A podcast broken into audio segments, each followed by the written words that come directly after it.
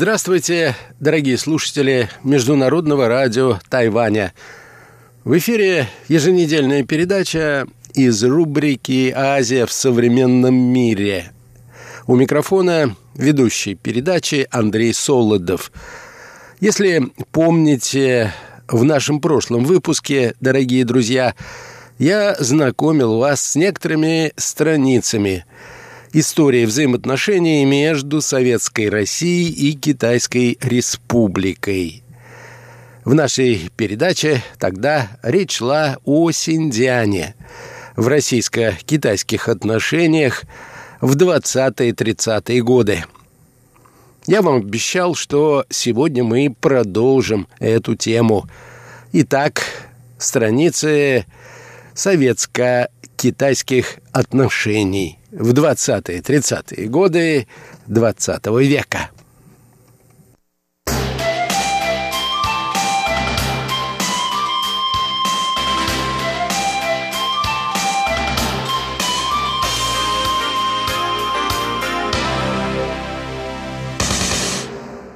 Когда в конце 1933 года положение губернатора Синьцзяна Шаншицхая. Вновь стало критическим в связи с очередным наступлением дунганского генерала Маджунина, Советский Союз опять пришел на помощь осажденному Урумчи. На этот раз в Синьцзян были посланы кадровые советские части, полк РКК и 13-й Алматинский полк НКВД. Общей численностью 7 тысяч человек. С бронетехникой, авиацией и артиллерией. Для соблюдения секретности подразделения Красной Армии, которые получили название некой Алтайской добровольческой армии, были экипированы в белогвардейскую форму, включая и погоны – к проведению операции были привлечены вооруженные отряды из числа бывших белогвардейцев, которые поступили на службу синдианского провинциального правительства.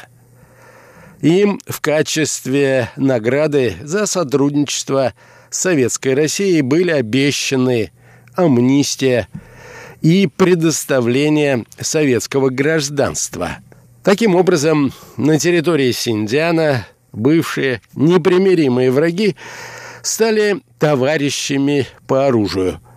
Впрочем, многие из бывших белогвардейцев впоследствии все равно были репрессированы НКВД и расстреляны. Уже в начале 1934 года в результате боевых действий алтайцев, блокада Урумчи была прорвана. На протяжении последующих лет СССР еще не раз приходил на помощь урумчийскому правительству, используя советские вооруженные формирования, дислоцированные на территории Синьцзяна. Характерно, что в этой ситуации нанкинское правительство – предпочло закрыть глаза на непосредственное участие Красной Армии в событиях в Синьцзяне, поскольку прекрасно понимала, что без ее помощи сохранение Синьцзяна в составе Китайской Республики было проблематичным.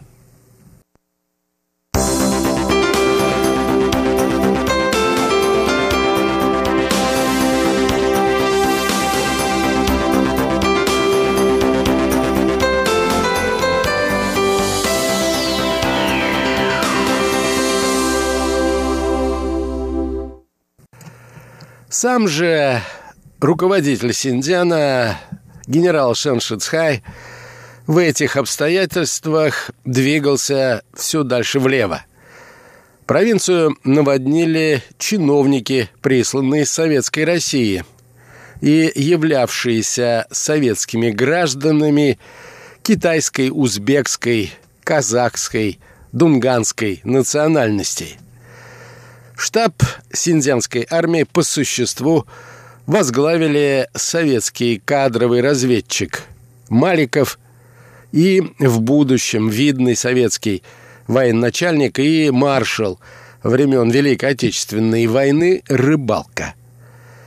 Губернатор поддержал установление связей и с китайскими коммунистами, согласился с открытием представительства руководимой КПК 8-й армии и включение в административный аппарат коммунистов, присланных из столицы Центрального Советского, иначе говоря, коммунистического района Янани.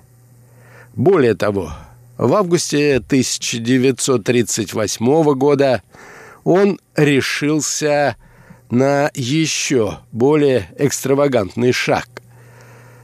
Находясь с конфиденциальным визитом в Москве, Шен Ши Цай подал заявление о вступлении в ВКПБ. И его просьба была удовлетворена. Он получил партийный билет за номером 18 59 118, который ему вручил лично один из наиболее высокопоставленных руководителей советского правительства Вячеслав Молотов.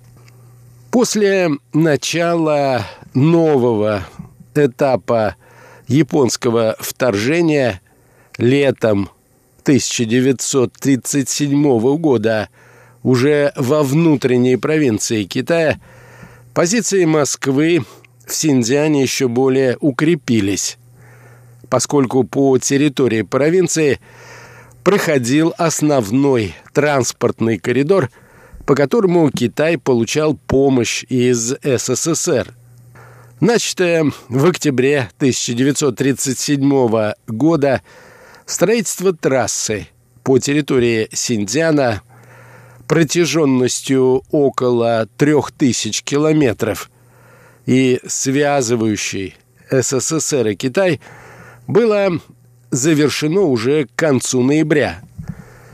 На строительстве работало несколько тысяч советских специалистов, которые руководили китайскими рабочими – для охраны трассы из Советского Союза была переброшена специально сформированная бригада, в составе которой, помимо пехотных подразделений, были танкисты, артиллерия и кавалерийский полк. На аэродроме в городе Хами была налажена сборка и облет самолетов которые доставляли из СССР. После этого они своим ходом перегонялись на китайско-японский фронт. В соответствии с соглашением между правительствами СССР и Китая в начале 1940 года началось строительство авиасборочного завода неподалеку от столицы провинции Урумчи. Завод начал давать продукцию в конце того же года. Для охраны этого предприятия, получившего кодовое название «Завод сельскохозяйственных орудий и техники», занятых на нем советских рабочих и служащих, а также геологов, которые занимались разведкой полезных ископаемых на территории Синьцзяна – были направлены дополнительные подразделения советских войск, правда, для секретности переодетых на этот раз в китайскую военную форму.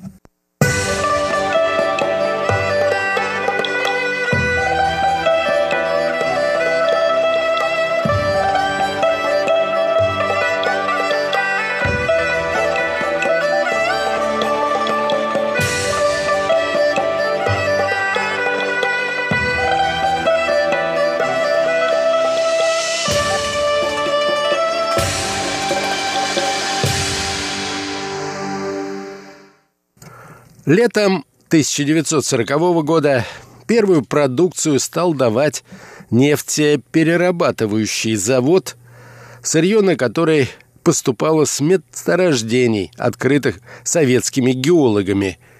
Это помогло смягчить острый энергетический кризис в провинции. В это время в Синьцзяне трудились многочисленные советские гражданские специалисты, инженеры, преподаватели, медики, специалисты в области сельского хозяйства, геологи. Нельзя недооценить значение помощи, которую в этот период времени СССР оказал Китаю, который боролся против японского вторжения.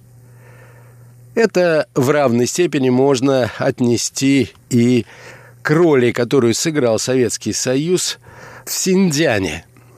Однако продолжением этой политики стало фактическое превращение провинции Китая в протекторат СССР, зависевший от него в политическом, военном и экономическом отношениях, что не могло не вызвать подозрительности и раздражения центрального правительства Китая.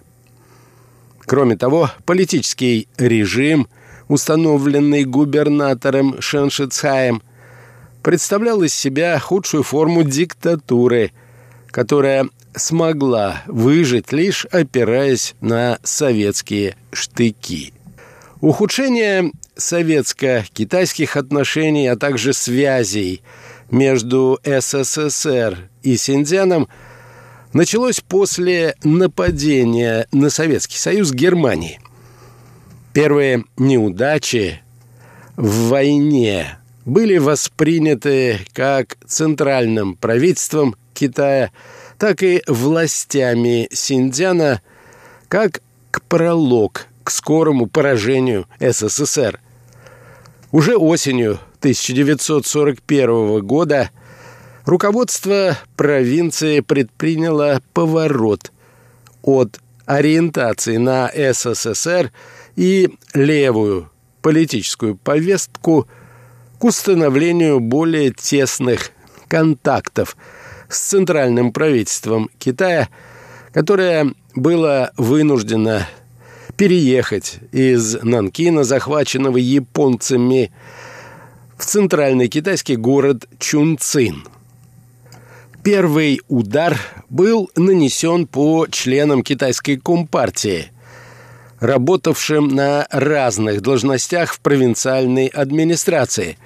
Несмотря на то, что в годы войны китайские коммунисты и китайский гоминдан заключили соглашение о новом едином фронте в борьбе против японского вторжения. Коммунистов сначала отстранили от работы, а весной 1942 года – в провинции был якобы раскрыт коммунистический заговор, в связи с чем члены КПК подверглись аресту, а многие из них впоследствии были физически уничтожены.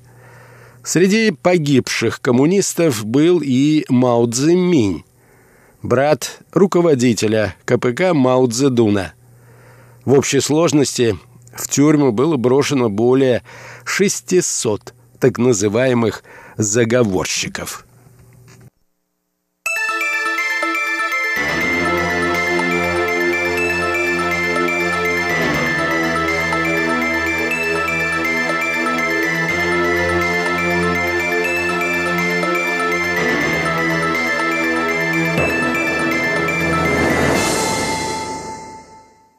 Летом 1942 года, когда положение на советско-германском фронте было угрожающим для СССР, в Урумчи прибыла делегация Центрального правительства Китая, которой удалось окончательно склонить Шеншицхая к смене ориентации на Чунцин – в споре губернатор провинции объявил о своем разочаровании в идеологии марксизма, ленинизма и сталинизма и переходе на позиции трех народных принципов Суньяцена, официальной идеологии китайского Гоминдана.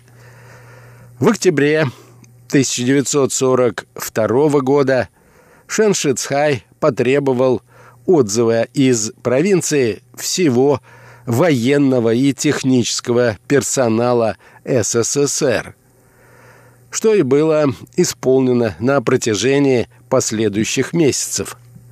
Вместе с советскими специалистами из провинции было вывезено все многочисленное промышленное оборудование, поставленное до этого в Синьцзян как по соглашениям с центральным, так и региональным синьцзянским правительством.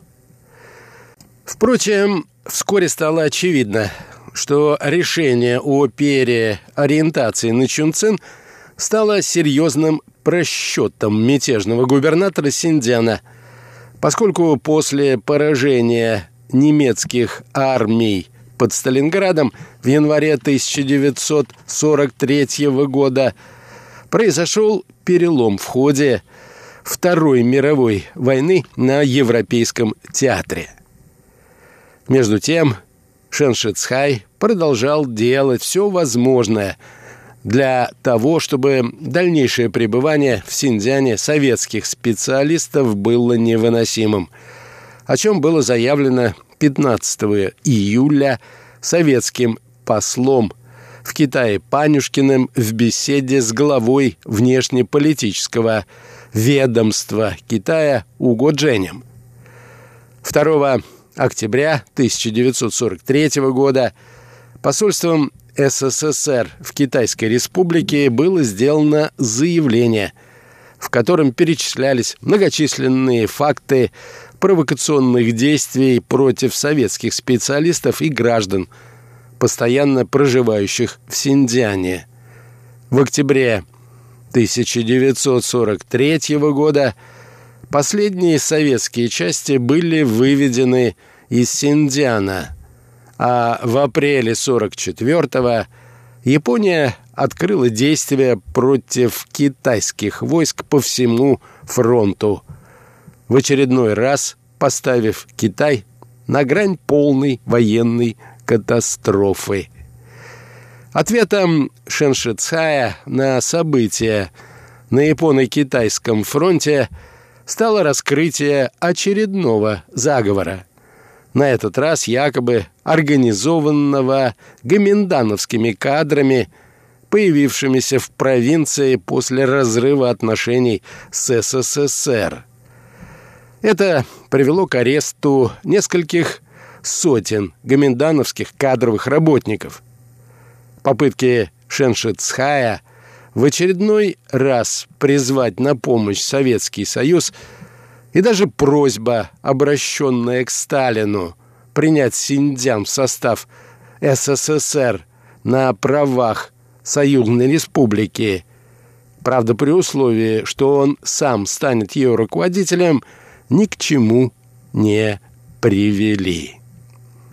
В августе 1944 года Шен Шицхай был смещен со своего поста – а вся местная административная и военная власть возвращена под контроль центрального китайского правительства в Чунцине.